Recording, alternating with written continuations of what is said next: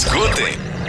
Aqui no programa Fábio Souza com você, é claro que se discute. Tem também entrevistas, debates, polêmicas e informação com credibilidade. E a sua participação ao vivo. A partir de agora. Bom dia, minha querida Goiânia, bom dia, meu querido estado de Goiás, bom dia, Brasília e Distrito Federal, bom dia a você que nos acompanha pela televisão aberta, bom dia a você que nos acompanha pela parabólica e pela internet, bom dia a você que nos ouve pelas ondas da rádio, bom dia a você, ou melhor dizendo, boa noite a você que está no Reprise, apesar que hoje acho que ninguém vai assistir o Reprise não, porque, né, 23 horas de hoje acho que o povo tá comendo, né? Hoje é véspera de Natal, então em ritmo natalino está começando mais um programa Fábio Souza com você aqui na Fonte TV. Sim, esperando, esperando. Cadê a musiquinha, Elton? Tô tocando porque eu não tô ouvindo. Ah, agora sim, tá aí. Já que a gente tá em ritmo de Natal, esse Natal brasileiro, e que eu nunca entendi por que, que os shoppings põem neve, né? Enfim, nunca neva aqui no Brasil, ainda mais no Natal, tinha que botar chuva, né? No Natal chove. No Brasil, o que, que acontece no tempo natalino brasileiro? Chuva, né? Chuva. Então, o Papai Noel do shopping tinha que estar de bermuda, chinelão e um guarda-chuva. Esse que deveria ser o jeito certo. Mas enfim, tá valendo mais um programa Fábio Souza com você e pensa que não tem notícia, tem notícia demais, tem notícia demais pra gente conversar. E hoje comigo ele, que está de vermelho de novo, porque a Juliane mandou, né? A verdade foi essa, mandou todo mundo vir de vermelho, sou eu que não vim. Então, e o Vaguinho também desobedeceu. Então, ô, ô Joab, bom dia, tudo bem com você? Bom dia, tudo bem, Fábio? Bom dia, ouvinte, bom dia, telespectador. Bom dia pra você que nos acompanha e um feliz Natal pra você. Sim, um feliz e abençoado Natal, porque hoje, dia 24 de dezembro de 2021, a gente vai estar na véspera, né? Porque na verdade o Natal é amanhã, Isso. mas na véspera de Natal é o dia que a gente come, né? O que, que vai ter na sua família hoje, Joab? Conta pra gente. Fábio, vai ter um rocambole de carne, vai ter pernil, Hum, nossa, que as bom. uvas, é. Eu fui apressar lá o que ia ter. O arroz com tinha- passas de O uva. arroz né? com passa vai ter também, lá não Vai- tem esse problema não. Ah, lá em casa tem, lá É. da briga, da Tá guerra. briga? Aí é, Ah, aí é situação de, de desentendimento. Você acha que é Bolsonaro e Lula que dá briga lá em casa? Não. Dá briga lá em casa é arroz com passa. Põe passa no arroz pra você ver, que a confusão começa, meu. Quer ver outro, outro espírito de confusão que dá? Sim, fala aí. Botar Fábio. maçã na maionese. Aí o negócio ah, pega. não, aí não, aí não dá certo. Aí mesmo. o negócio pega. Aí é inaceitável. Maçã na maionese, vou te falar, e tem gente que insiste por Tem. isso, né? Bom, eu e o Joab queremos saber de você, querido telespectador, na sua opinião, aí você manda o WhatsApp pra gente aqui que a gente vai ler, tá? O que, que os políticos brasileiros merecem ganhar de Natal? É, é simples assim. Cuidado, simples. hein, gente. O que os políticos brasileiros, vou trazer até o microfone pra perto, o que os políticos brasileiros merecem ganhar de Natal, de presente de Natal? Você, vamos generalizar. Eu não, eu acho burrice generalizar, eu acho que não deve ser feito isso, mas eu vou generalizar hoje. O que, que os políticos brasileiros em geral merecem ganhar de Natal? Merecem ganhar do Papai Noel, pra quem né, gosta dessa, dessa mística aí. Ah, ou do Papai do Céu, ou dos brasileiros, enfim. Você vai mandar o seu WhatsApp através do telefone, 629-9836-9866. mais uma vez, 629-9836-9866. em ritmo natalino agora. Eu vou cantar agora, pode ser? Fica à vontade. Você- Você tem voz bonita, manda ver. Gente, ó. Não, acho que não vai dar certo essa daí não, eu tinha pensado. É, aqui, ó. 62. Eu tô falando nada do, do Fábio. Pode tirar essa daí, vamos lá. Pode tirar. Não, pode tirar, Vai tirar, nessa. Ah, então essa é boa. tirar. 62998369866 62998369866 Tá bom! Aí, Aê, tá aí o Joab. Acertou, hein? Sensacional, Joab. Muito bom. Parabéns, ó. Teve até palmas ali. Vamos aqui de fora. Bom, vamos lá então Bacana. pro versículo do dia, porque a gente sempre começa aí. Né, ó, palmas, ó. né? Atrasado pra vir. Ok. Vamos pro versículo do dia agora e depois a gente volta com as informações de hoje. Agora, no programa Fábio Souza com você, é momento de fé e reflexão.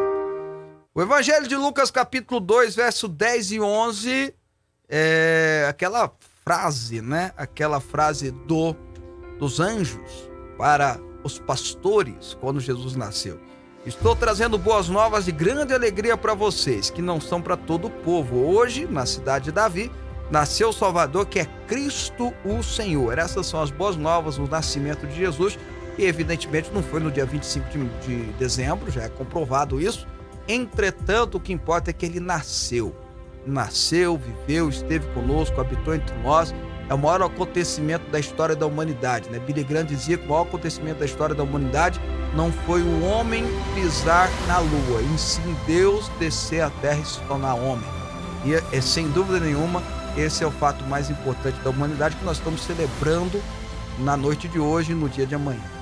Bom, feliz aniversário, Jesus, e que ah, as bênçãos dele e o exemplo dele nos leve a ser cada vez melhores para a sociedade em todo, em todo o tempo, tá bom? 11 horas e 7 minutos. Fábio Souza. Nós queremos saber de você, tele, querido telespectador, o que os políticos brasileiros merecem ganhar de Natal. O que os políticos brasileiros merecem ganhar no dia de hoje. Você manda o WhatsApp pra gente e eu vou estar tá lendo aqui a sua opinião, o que você acha que eles merecem ganhar. Por falar em presente de Natal, por falar em presente de Natal, o Sindicato dos Auditores Fiscais, presta atenção, agora, agora é sério. O Sindicato dos Auditores Fiscais da Receita Federal, o Sindifisco Nacional, aprovou uma paralisação nacional a partir da segunda-feira, tá bom? A partir dessa segunda-feira, em protesto ao corte que teve, cortou em muita coisa no orçamento, ao corte que teve da FEBRA, da Receita Federal no orçamento. Na verdade, o protesto deles, penso eu, vão tomar uma decisão que a partir da semana que vem uh, eles vão ter aquele sistema aduaneiro mais duro, mais rígido, o pessoal reclamar mais. Enfim, é o jeito de fazer o protesto deles, né? Segundo eles, remédios, essas coisas não vão ter problema, não. Essas coisas de vida não vão ter problema. Mas os demais vão ter muito problema e, e, todo mundo pedindo demissão. Mais de 600 que estavam em cargo de chefia já pediram demissão. Enfim, o protesto deles, a raiva deles, é que no orçamento fiscal, o orçamento para o ano que vem, o governo federal, juntamente com o Congresso Nacional, só deu previsão orçamentária para aumento para a Polícia Federal. Não deu para nenhuma outra entidade de classe federal. Só tem a previsão orçamentária para de aumento salarial para a Polícia Federal. Não tem para nenhuma outra categoria. Os auditores fiscais, o pessoal da Receita não gostou da ideia e já estão decretando uma greve. Já fazia tempo que eles não tinham greve, né? Tava até, acho que por causa da pandemia, o pessoal pensou bem, raciocinou melhor, não sei. Resolveram não fazer. Eu vou dar o meu comentário em duas partes. A primeira parte é dizer que o governo federal erra em fazer uma previsão de aumento de salário apenas para uma classe.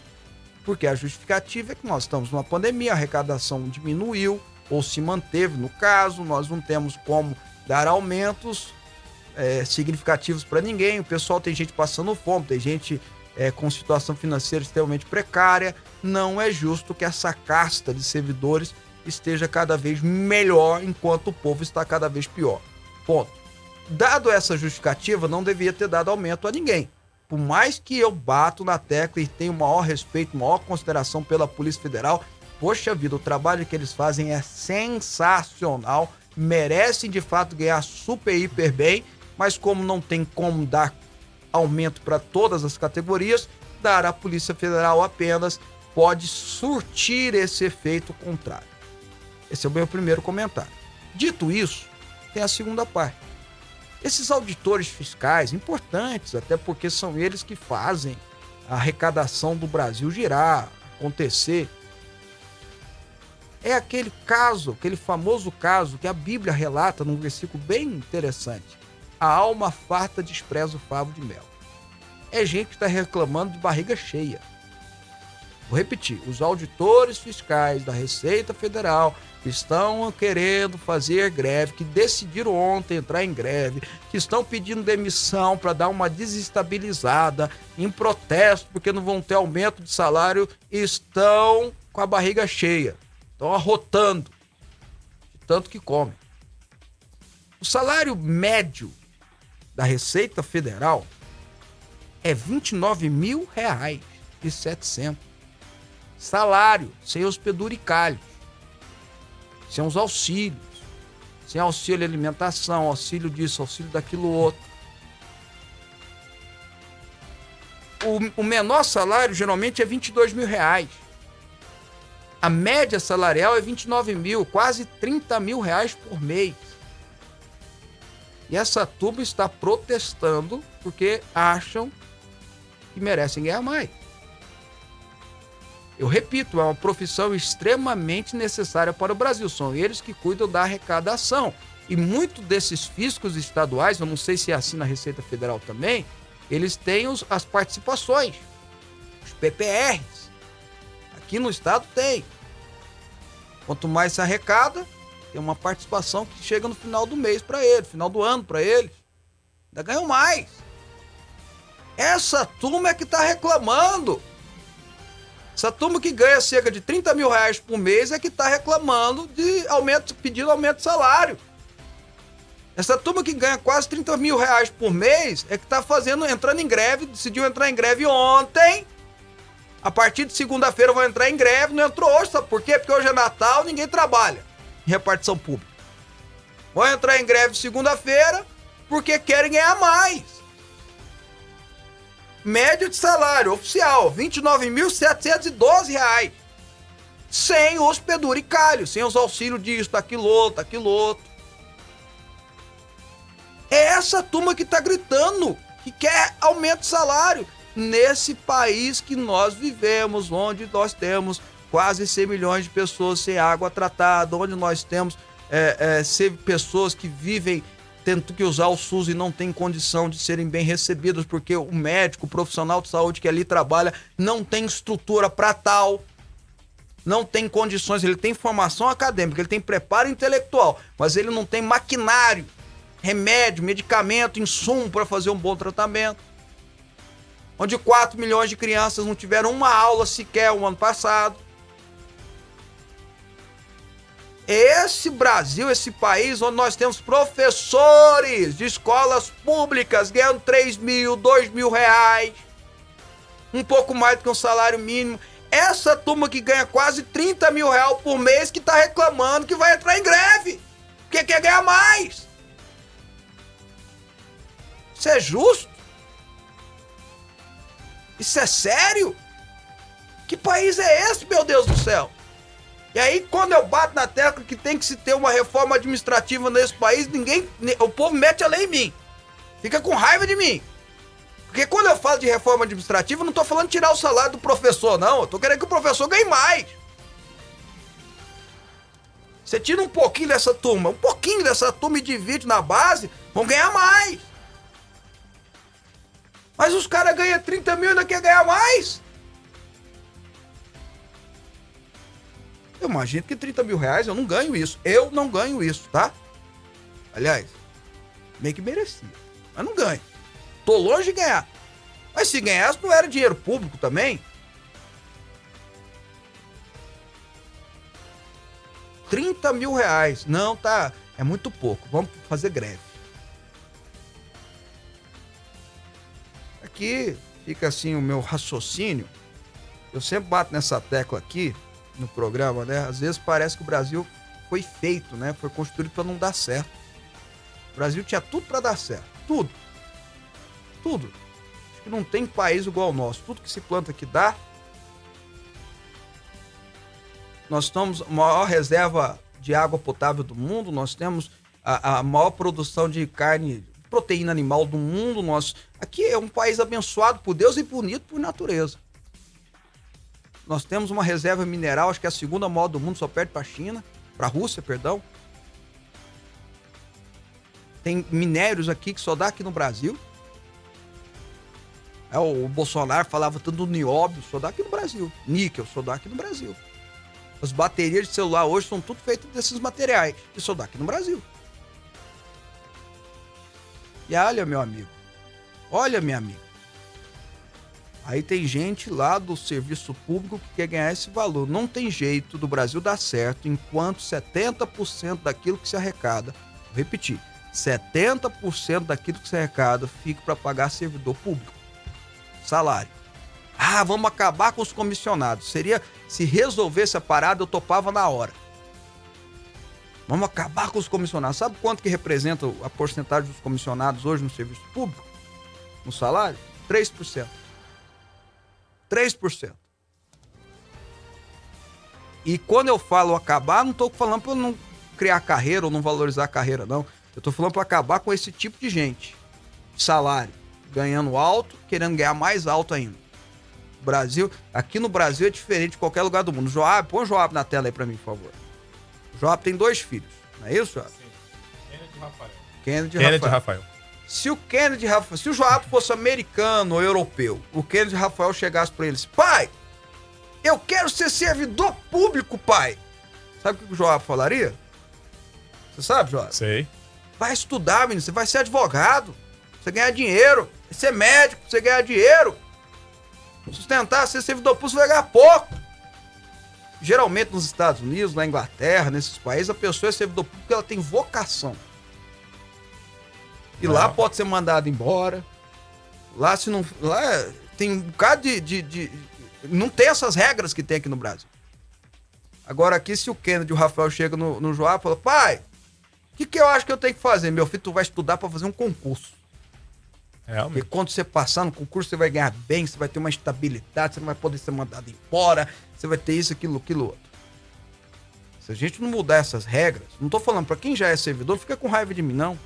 Quem já é servidor não muda, não tem como mudar a regra, já valeu. Mas daqui para frente, se nós não mudarmos as regras, eu não sei onde nós vamos parar. Se você tem 70% que você arrecada, nossa arrecadação, vai para pagar servidor, cerca de 25% é carimbado saúde e educação, sobra 5%, mesmo. 5% para construir ferrovia, 5% para construir ponte, 5% para fazer investimentos, 5% para financiar programas sociais, 5%. Não é fácil, não.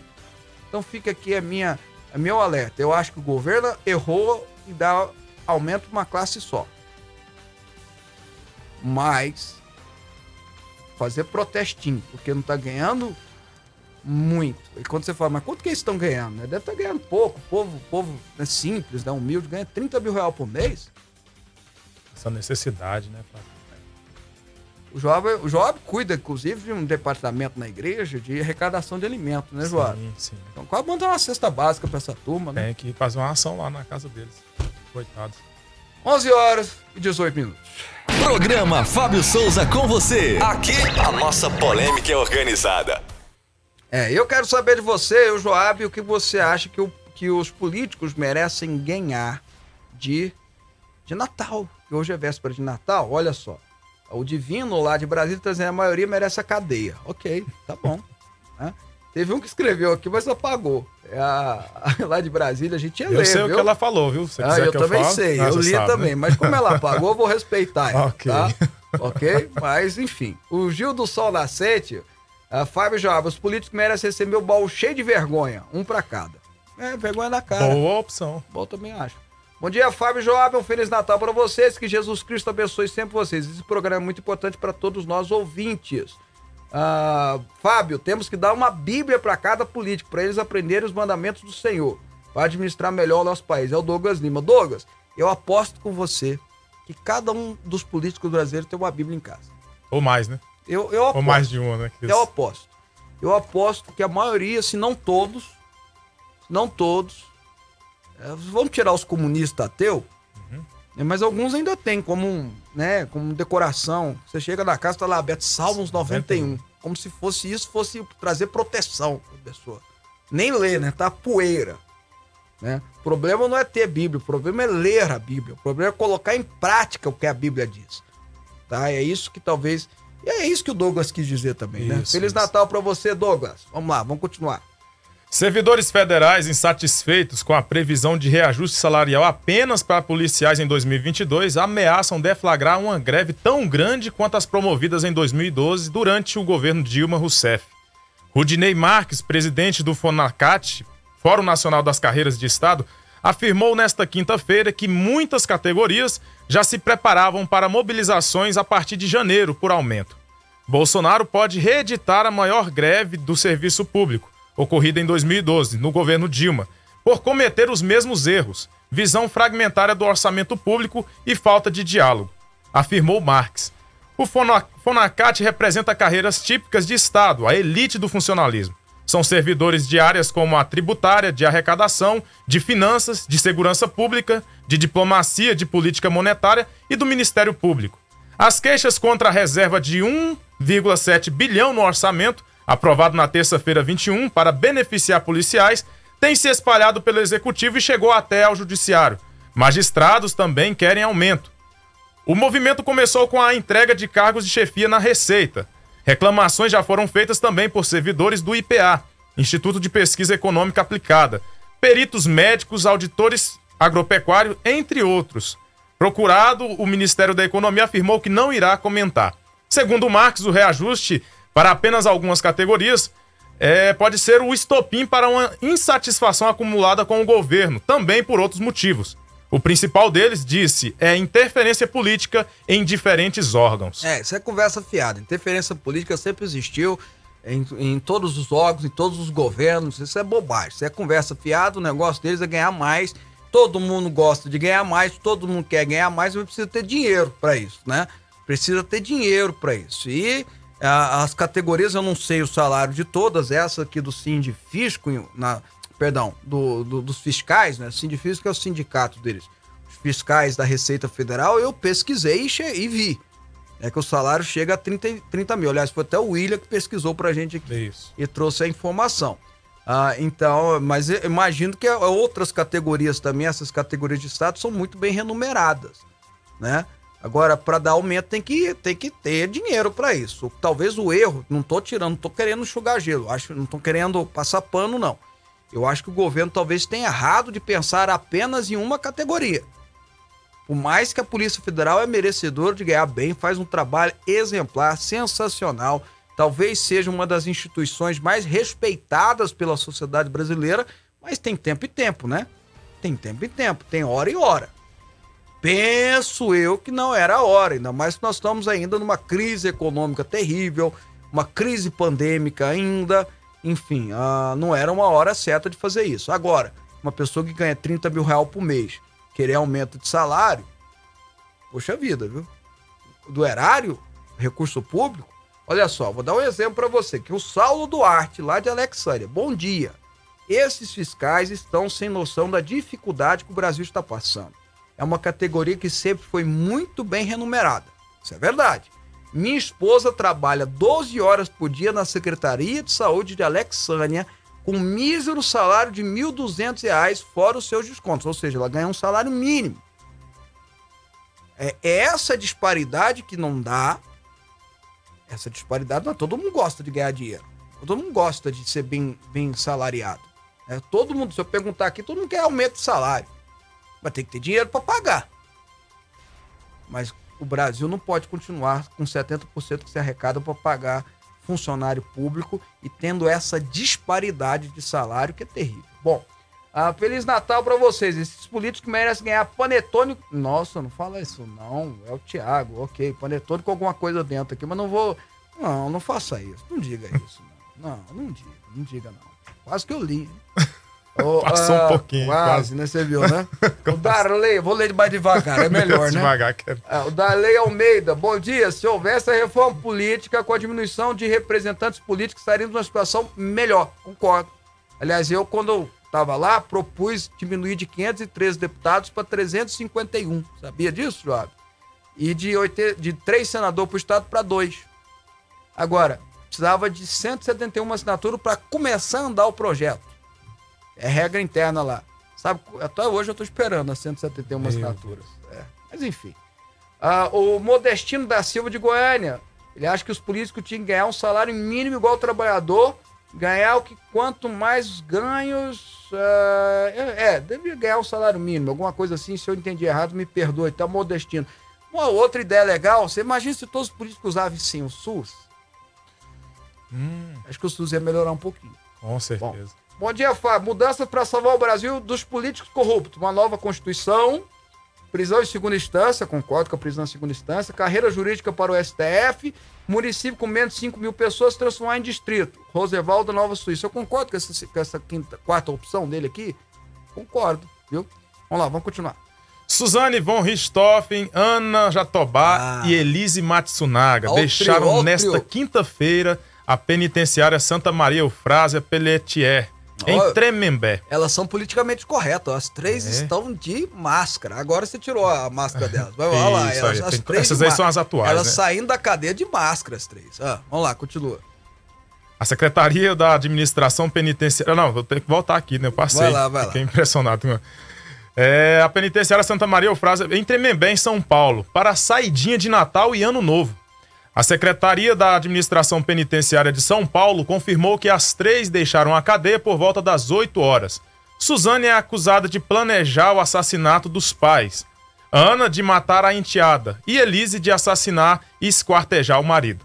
As detentas estão usufruindo de um benefício garantido pela Lei de Execução Penal aos presos em regime semiaberto que já cumpriram um sexto da pena, se o condenado for primário, e um quarto se reincidente. É, vamos lá então. Põe, põe, põe as, as três moças aí politicamente corretas na tela. Que elas estão, você pode ver que elas estão politicamente corretas, né? Cada uma usando a sua máscara e tudo mais. Bom, Susana von Richthofen é essa do meio. Ana Jatobá é a que tá na esquerda. E a Elisa Matsunaga é a que tá na direita, com sacolas, inclusive. Vamos lá. A Suzana matou os pais. A Suzana matou os pais, a paulada. Paulada. Ana Jatobá pegou a enteada, matou a enteada de tapa, e aí, junto com o marido dela, o pai, jogou a menina de 5 anos do sexto ou sétimo andar, nem me lembro mais. E aí, Elisa Matsunaga matou o marido esquartejou ele. Esquartejou. Picou e picadinho. Estas três mulheres são as, talvez as bandidas mais famosas do Brasil. Né? A Suzana é disparada mais famosa, mas as outras três, elas estão livres. Elas vão passar o Natal, comer pernil, comer peru. Né? E depois vão passar. É uma saidinha de Natal e de Ano Novo. Depois vão voltar pra cadeia. Mas, ó, por exemplo, a Suzana já tá estudando, então ela sai, vai estudar, volta, só dorme na cadeia hoje. Ela mata o pai e a mãe e dorme na cadeia só. E aí ontem, ontem não, há três dias atrás, eu dei o exemplo do filme que eu assisti, de um cara que foi condenado à morte por ter matado duas pessoas. Aliás, uma ele conseguiu depois reverter a condenação e ter enganado não sei quantas pessoas, que está preso de forma perpétua desde 83. Hoje tem 61 anos, na cadeia.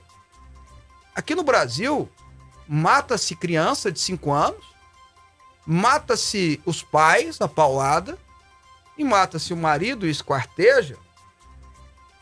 Fica 5, 6 anos. Suzana acho que tem mais de 10 já, né? A Ana Jatobá também, já faz mais de 10. Elise, eu, eu, eu não sei se tem mais de 10. Mas não- a- a- as três não tem mais de 15 anos que esses crimes aconteceram. Estão de boa. A lei no Brasil precisa mudar. A lei no Brasil precisa mudar. Porque enquanto os pais da Susana von Richthofen morreram, e o irmão dela, e o irmão dela cresceu sem pai, sem mãe, só Deus sabe como, emocionalmente falando, e sem irmã. Ela tá aí comendo, vai comer peru. Ela tinha um namorado, né? Um namorado. Enfim. Agora diga pra mim se o Brasil não precisa mudar. Diga pra mim se o Brasil não precisa mudar. O crime para certas pessoas compensam. Quer ver? Ah, quer ver como é que compensa? Quer que eu provo? Olha a notícia que o Joab vai dar agora, por favor. A Justiça Federal do Paraná suspendeu nesta quinta-feira, 23, a execução da pena do ex-ministro da Fazenda Antônio Palocci, no âmbito da Operação Lava Jato. Ele foi autorizado a retirar a tornozeleira eletrônica. A decisão foi proferida pelo juiz federal Dineu de Paula durante o plantão do Judiciário.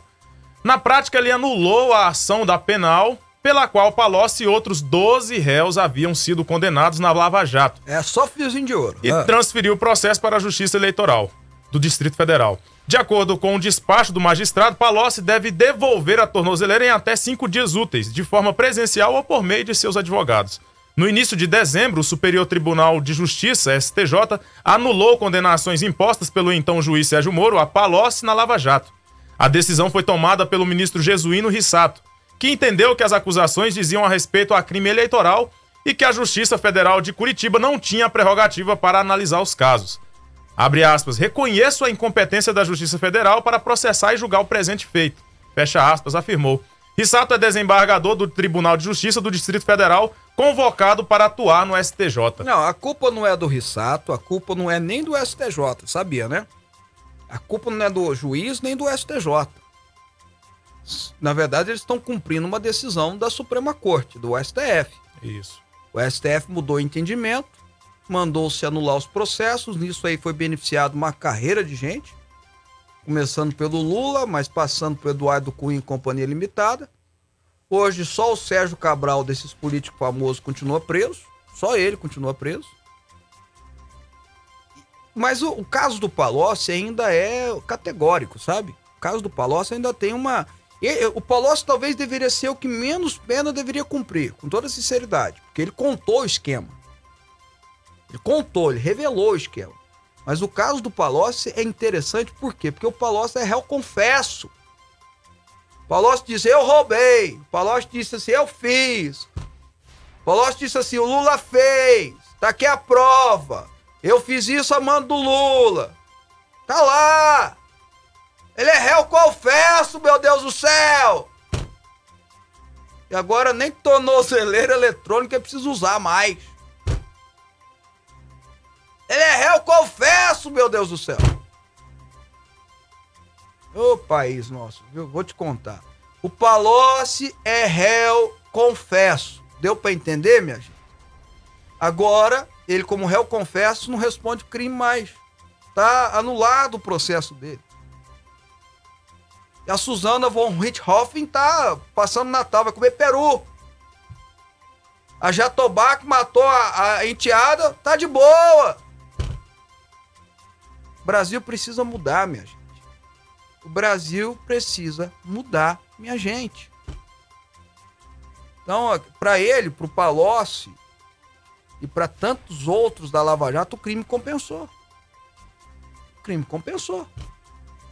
Bom, a gente vai para o intervalo. Em um minuto a gente vai voltar para conversar com o pastor, meu amigo Fred Arraes, que é cantor também. A gente vai estar tá conversando com ele sobre o Natal, porque hoje é dia de Natal. A gente está dando só notícia pesada, né? Vamos ver se a gente é, muda um pouquinho aqui o lance e, e melhorar o clima, para a gente ter mais um clima mais natalino, tá bom? Em um minutinho a gente volta, tá? Não sai daí não.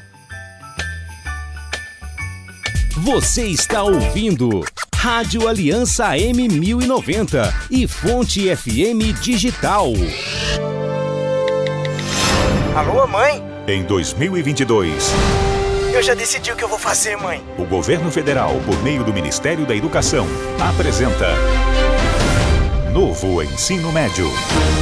É real! Agora, ao entrar no ensino médio, a gente vai poder escolher em qual área de conhecimento quer se aprofundar e até escolher fazer uma formação profissional e tecnológica.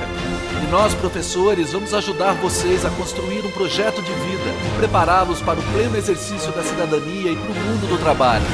E a qualidade da educação brasileira vai dar um salto. Novo ensino médio. Deixe a educação transformar a sua história. Breve, nas escolas de todo o país. Estudantes, pais, professores e gestores. Saibam mais em gov.br/mec. Ministério da Educação, Governo Federal, Pátria Amada Brasil.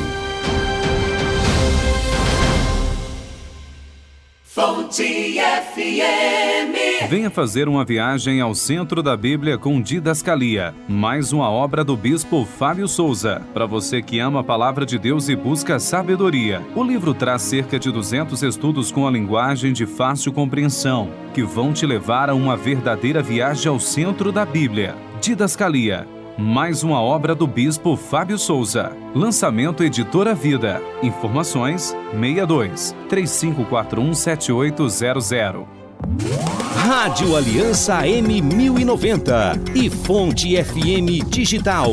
Pensão em dobro para você. Tá na fonte, tá na benção.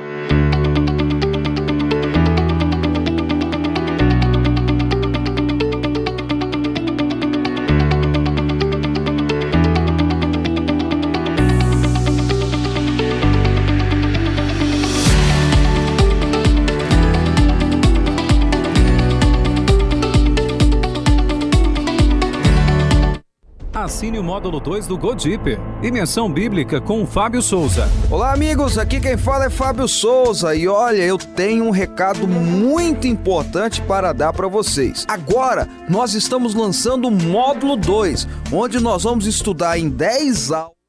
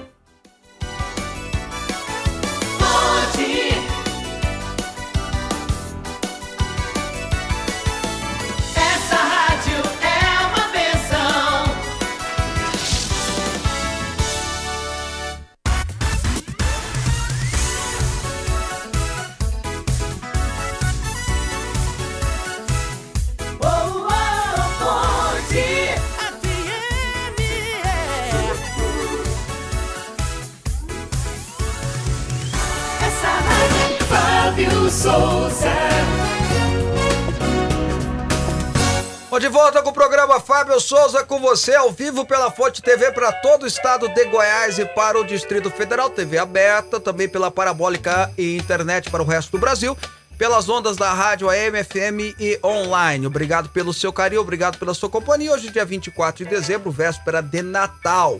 A gente tá dando notícia pesada porque não tem jeito, né? Informação, informação tem que chegar até você. Mas a gente quer também ter um espírito bem bacana, porque o espírito hoje é natalino.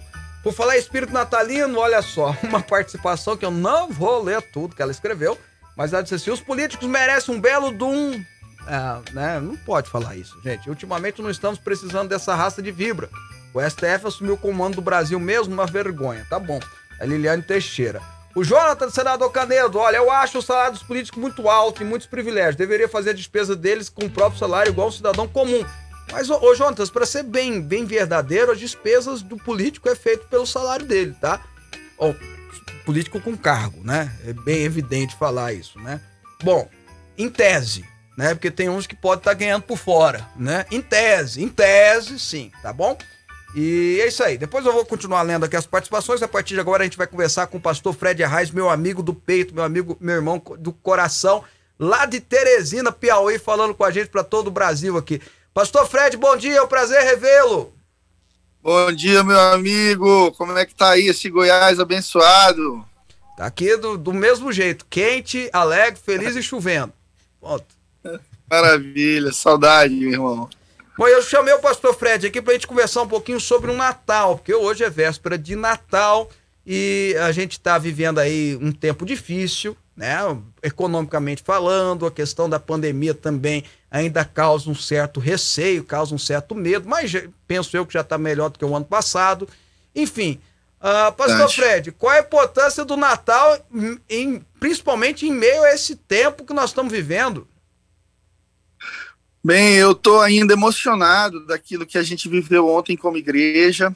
Nós temos uma, uma crença muito forte de que o, o Natal é o momento da gente, mais do que querer receber presentes, mas oferecer o melhor presente que o mundo já recebeu, né?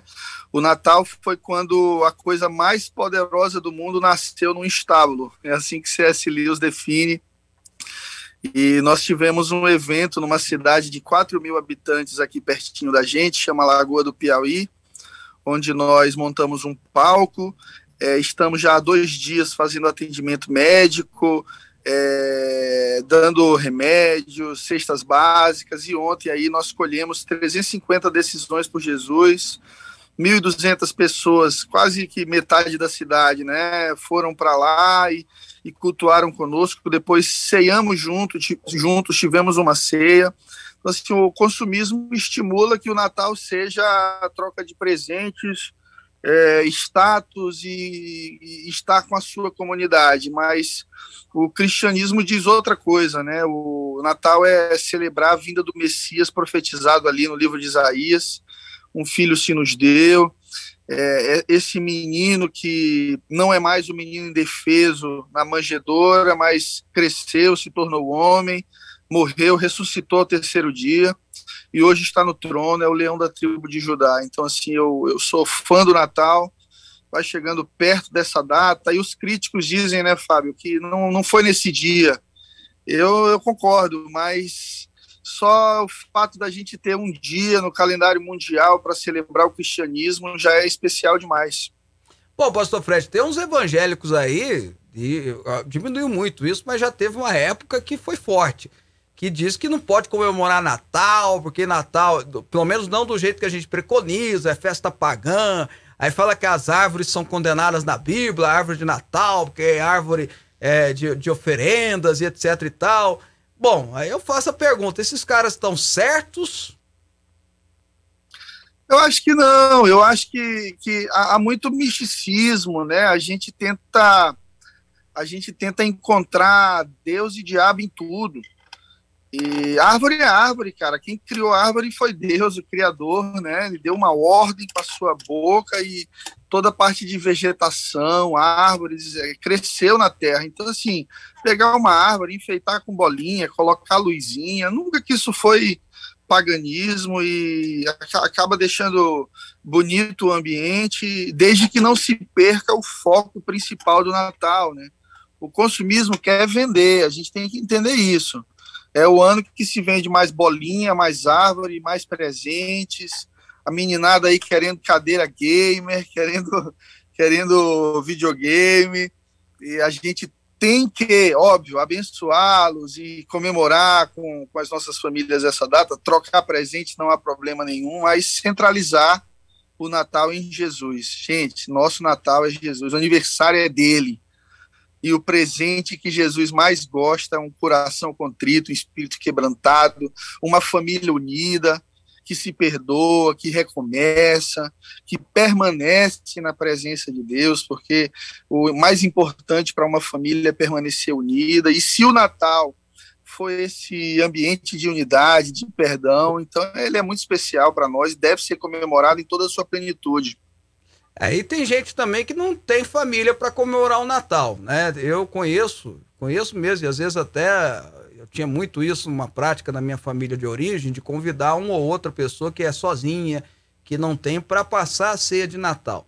E eu sei que provavelmente algumas dessas podem estar até nos assistindo agora. Que mensagem a gente Sim. pode trazer para esse tipo de pessoa? Uma mensagem de que esse Cristo que nasceu nessa data que a gente aponta, que é, é só uma data simbólica, não é precisa, que ele está vivo. E que quem tem Jesus tem tudo. É, não, não se permitir ser, nesse momento, dominado pela solidão, pela depressão, pela falta de esperança, né? Muita gente desamparada. Eu estava lendo uma pesquisa essa semana da FGV, Fábio, e nós voltamos aí uns muitos anos na nossa escala de pobreza nacional. Muita gente que era classe média baixa, agora foi para a linha de pobreza, e muita gente da linha de pobreza foi para a linha de miséria. E eu, eu acho que a igreja, como, como papel fundamental na terra, né, de, de, de corpo de Cristo, tem que se levantar para servir, para estar tá perto, oferecer uma cadeira em casa. Eu mesmo vou receber é, duas pessoas que são de outra cidade, vão passar o Natal aqui. E o que que custa, né? Vamos lá para casa. Quando terminar sua ceia, se você puder, coloca aí um tapawarezinho com um pouquinho de comida, dá duas voltas no quarteirão, vê se acha um mendigo, oferece. Né? A gente não consegue mudar tudo, mas a gente pode mudar alguma coisa. E para essas pessoas que talvez vão passar o Natal em luto, né, perdendo é, amigos, entes queridos aí pelo coronavírus, eu só posso dizer que essa terra vai passar, essa dor vai passar. É, tendo morrido nossos amigos ou parentes hoje, um dia seremos nós, seja perto da linha de tempo ou mais distante, mas é, todos vamos morrer. E o grande objetivo do cristianismo não é focar nessa vida terrena, mas apontar uma vida eterna. Então, nós precisamos, no, nos momentos de sofrimento, né, ser fortes, firmes, ações de graças, súplicas, como diz a palavra, e acreditar que um dia nós teremos um Natal completo ao redor do trono de Deus, com o Filho de Deus sentado no trono, recebendo a nossa adoração. Então é saber que todas essas aflições são passageiras. E no mundo tereis aflições, né? Mas tem de bom ânimo. É, tem de bom ânimo. Se anima. A palavra está dizendo assim: se anima. Te anima porque não vai ser fácil. Mas Jesus está no, tá no controle, ele governa. Né? O mundo está em crise, mas Deus permanece no trono. Eu creio muito nisso. Ok, quero agradecer a participação do pastor Fred Arraes aqui, falando um pouquinho sobre o Natal com os nossos telespectadores. Pastor Fred, um grande abraço, Feliz Natal, dá um beijo na Flávia e nas crianças aí. Amém, Feliz Natal, gente, um grande abraço. Não esqueçam de ouvir minha música aí nessa rádio abençoada. Tem uma música linda dele com a Ludmilla Feber, sensacional, viu, gente? Eu, eu, na, eu só não vou tocar aqui agora, porque senão cai no YouTube, mas na, na, na rádio depois toca. Tá bom. Um beijo, meu amigo. Feliz Natal. Um abraço. Tchau, tchau. Tá aí, Fred Arraes. Olha, você sabe, ô Joab, pegando um pouquinho do que ele falou, o que não pode faltar, sabe o que, no Natal hoje? Hum. O, a presença do aniversariante. Sim. Não é? E como cultura também, né, Fábio? A gente é acostumado a receber presente no nosso aniversário. Então vamos entregar um presente para ele. Exatamente. Né? A presença do aniversariante. O aniversariante uhum. não tem barba branca, roupa vermelha, não, cinto não. preto, não. Pelo contrário, não, tem gente e que não gosta. vem só uma vez no ano. Né? É, exatamente. Tá em todo tempo. Até gente. porque talvez você não saiba, mas essa figura de Papai Noel, que é baseada em São Nicolau, da Igreja Católica e tudo mais, mas essa figura do Papai Noel foi criada pela Coca-Cola. Pela Coca-Cola. Você vê o poder da Coca-Cola. É, é um negócio né, extraordinário. E até hoje, aí, quase, sei lá, 80, 70 anos que se fala dele. Bom, vamos pro intervalo, já estamos voltando com as últimas notícias de hoje.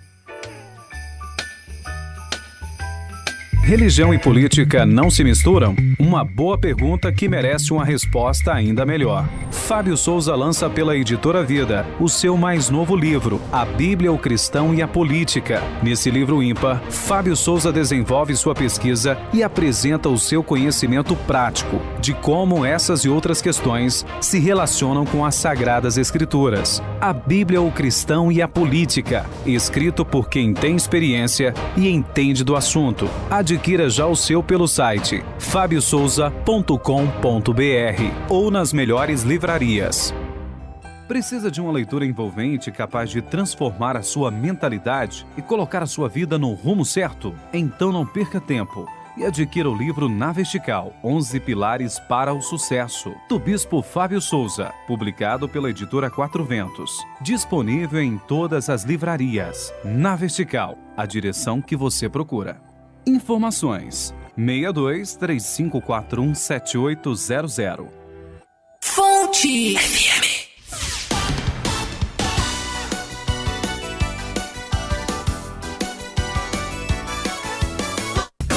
Fábio Souza. Bom, de volta com o programa Fábio Souza com você e notícias sobre a vacinação, não é isso, Joab? Mesmo, o ministro da Saúde, Marcelo Queiroga, afirmou na noite desta quinta-feira que o governo federal recomendará a autorização da vacinação contra a Covid-19 de crianças de 5 a 11 anos de idade com a vacina da Pfizer, desde que haja prescrição médica para tomar o imunizante. Em entrevista coletiva concedida no Ministério da Saúde, Queiroga disse que o governo colocará um documento à disposição para consulta pública. Afirmou ainda esperar que a vacinação para as crianças ocorra em breve a autorização deve sair a partir de 5 de janeiro e após o final da consulta pública, cujo início estava previsto para hoje, mas não chegou a ser colocada no ar. Segundo o ministro, será necessário documento indicando presença de comorbidade ou recomendação da aplicação.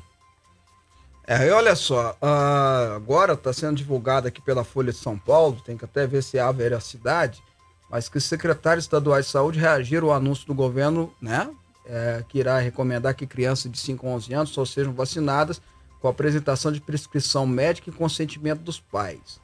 É, eles decidiram conjuntamente que vão exigir nenhum documento para aplicar imunizante. Tá aí, né? Como ainda não tem nenhuma assinatura, foi só a Folha de São Paulo, a jornalista, deixa eu pegar o nome dela aqui direitinho, que falou. o nome dela aqui? Só é a do painel, né? Mas não tem o nome dela, tem o nome de tanta. Camila Matoso, tá? Ela que soltou isso, então ainda, ainda falta cumprir-se a veracidade da história. Mas vai dar mais uma guerra, mais uma guerra política, mais uma guerra jurídica. O STF vai dar causa ganha para os estados, porque é contra o Bolsonaro, né? Contra a decisão do Bolsonaro. E o que, me, que faz eu lamentar é que é uma decisão que deveria ser política, é pu puramente e restritamente científica, médica, vai virar uma discussão política, jurídica, ideológica. Isso é perigoso. Isso é perigoso. O Ministério da Saúde está dizendo que vai fazer uma consulta com profissionais da área, com pessoas da área. E os governadores, porque querem se opor, alguns, né? não são todos, mas principalmente o Dória, quer se opor ao governo, quer ser o, o contragosto, né, o contrapeso do governo, e vai lá e diz assim: não, nós vamos vacinar e pronto, acabou. É uma discussão que tinha que estar entre pediatras, imunologistas, infectologistas, em médicos de outras áreas, em pesquisadores, dizendo: não, deve sim vacinar. Não, não deve vacinar. Por quê? Por que, que deve vacinar? Por que, que não deve vacinar? Vai se tornar uma discussão política. É uma coisa absurda. Mas é aqui no Brasil. O Brasil é assim. E de quatro anos para cá, ficou mais ainda. Porque tudo se judicializa. E o STF, ao invés de dizer o que a Constituição diz, independência de poderes, cada, cada um no seu quadrado, vai lá e quer dar opinião de tudo. Nós estamos falando da corte que decidiu quem foi o campeão do Campeonato Brasileiro de 1987. É isso que vocês estão ouvindo decidiu que foi o esporte. O Flamengo perdeu até nessa decisão. Decidiu que foi o esporte. Até a decisão do Campeonato Brasileiro passou pelo STF. É uma turma que gosta de opinar sobre tudo. Aí alguém vai dizer assim, mas é porque eles foram é, ajuizados, né? Foram procurados. Mas tem temas que fogem da sua competência que eles deviam dizer assim: olha, isso aqui não é competência nossa, não. É, vamos entrar na justiça agora e dizer assim: olha, a Juliane me obrigou a vir de vermelho, eu, queria que eu viesse vermelho, vou de, eu quis de preto. Vou entrar na justiça para isso? Falar, você é problema de vocês lá da Fonte TV. Aí na foto saiu só eu e o Vaguinho de preto, o resto todo mundo de vermelho. Ué? É uma vergonha isso, mas é o Brasil, é o que o Brasil se tornou. Isso eu lamento muito porque nós estamos falando de saúde, sabe? A gente está falando de criança. Nós estamos falando de de, de, imunizante, vida, né? de vida, de tratamento, né? De, na verdade, de prevenção. É uma discussão que deveria ser é, científica. Ela devia estar entre o Queiroga e a Anvisa. A Anvisa está falando algo, o Ministério da Saúde está falando outro. Então, qual é, o que, que a gente, qual é a conclusão que chega? Vamos pesquisar, vamos saber a opinião de outros. Que é o que o Ministério da Saúde está fazendo. Tá? Mandou fazer uma consulta, né? Enfim, vamos lá. O governador de São Paulo, João Dória, e o ministro da Saúde, Marcelo Queiroga, bateram boca no Twitter na tarde desta sexta-feira, 23, em razão do imbróglio envolvendo o início da vacinação de crianças de 5 a 11 anos contra a Covid-19. Procedimento autorizado pela Agência Nacional de Vigilância Sanitária, Anvisa. O Tucano criticou a declaração do titular da pasta, que mais cedo afirmou que o número de mortes de pessoas dessa faixa etária não implica em, abre aspas, decisões emergenciais, fecha aspas, do governo do presidente Jair Bolsonaro. Os óbitos de crianças estão dentro de um patamar que não implica em decisões emergenciais. Ou seja, isso aqui favorece que o Ministério tomar uma decisão baseada em evidência científica de qualidade na questão da segurança, na questão da eficácia e da efetividade, disse Queiroga. Em seu perfil no Twitter, Dora criticou o ministro da Saúde Abre aspas, não há patamar aceitável de óbitos para crianças. Marcelo Queiroga. Isso é crime. Vacinas salvam crianças e adultos. Salvam até os loucos negacionistas, fecha aspas, escreveu o governador paulista. Cerca de três horas depois, Queiroga rebateu o Tucano. E em um dos três tweets publicados, o médico cardiologista afirmou que a gestão Dória é, abre aspas, medíocre, fecha aspas, abre aspas novamente, Dória agora quer reescrever, reescrever a história para tentar se eximir de ter feito a pior gestão durante a pandemia entre todos os estados. Os paulistas não merecem um governo tão medíocre. Vacinas salvam vidas, sim, e o governo do presidente Jair Bolsonaro foi o responsável por comprar e distribuir cerca de 400 milhões de doses a todos os brasileiros. Resultado: diminuição em 90% do número de óbitos e casos desde que aceite a missão, desde que aceitei a missão delegada pelo meu presidente. Isso é fato. O resto é espuma de quem busca holofotes, disse o ministro Queiroga. É, o Queiroga acostumou com a política, né? Entrou já de, de, de sola na resposta que o Dória é, cavou, né, para receber. O Dória disse, quis dar uma de esperto, né? Porque o Queiroga disse assim: olha, Queiroga foi feliz na fala dele, né? Dizer que, olha, as mortes que tem ainda não, não representa que deve ter ou não. Qualquer morte de criança é sofrimento, tá doido, pelo amor de Deus. Qualquer que seja o motivo, ainda mais por uma enfermidade. Tá? Ele realmente foi, é, por mais que ele possa ter usado essa expressão de uma forma técnica, né? Que é assim, essa frieza técnica existe, mas acaba demonstrando insensibilidade. Aí o Dória foi inventar fazer política, né? Eu, gente, eu, eu, eu tenho um, um, uma ojeriza, pessoa que faz política em cima de, de, de mortes. Eu, eu, tenho um problema sério com isso. Mas o Dória foi lá e fez. E o Queiroga deu a resposta. O Dória disse assim que, né, deu uma de falar que, que tem que vacinar de todo quanto é jeito. E o Queiroga falou: ah, nós estamos vacinando, tanto é que nós temos 400 milhões. E o Queiroga falou uma coisa que é verdade. Ele disse assim que a administração do Dória foi a mais, é, a, a, a mais preocupante na questão da pandemia. E não é porque lá morreu mais pessoas. Não é só esse fato, porque alguém pode dizer, olha, morreu mais pessoas porque lá é o estado mais populoso do Brasil. Mas proporcionalmente também foi o lugar que mais morreu pessoas.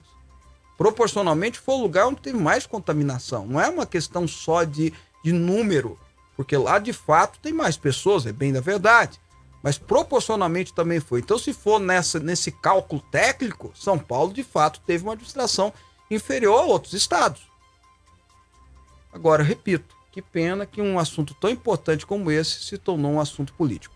Job, Feliz Natal para você, para sua família, para as crianças, tá bom? Obrigado, Fábio. Um Feliz Natal para você também, para toda a sua família, seus, suas crianças, seus meninos. E para você ouvinte também, telespectador, um Feliz Natal e que Jesus te abençoe muito. Até segunda-feira, né, João? É segunda-feira, deu tempo pra eu pensar, né? Senão eu ia falar até amanhã. Né? É, ok. Bom, Amanhã então... você vem aqui sozinho, ficar aqui no Natal. Até segunda-feira, viu, um, gente? Traz o resto um, que sobrou, né? Bom, eu quero desejar a todos vocês um Feliz Natal cheio da graça e da presença do aniversariante. Que você seja feliz nessa noite tão especial. E lembre-se que o mais importante do que trocar presente, o mais importante do que ter árvore de Natal ou de ter pernil, etc e tal, né, que é legal também, é bacana, mais importante é você ser o presente, porque quem ofertou o presente nesse dia foi o aniversariante, ele se ofertou a si mesmo, se tornou homem, viveu, pregou, ensinou, morreu, ressuscitou para que nós tenhamos vida e vida em abundância e vida eterna.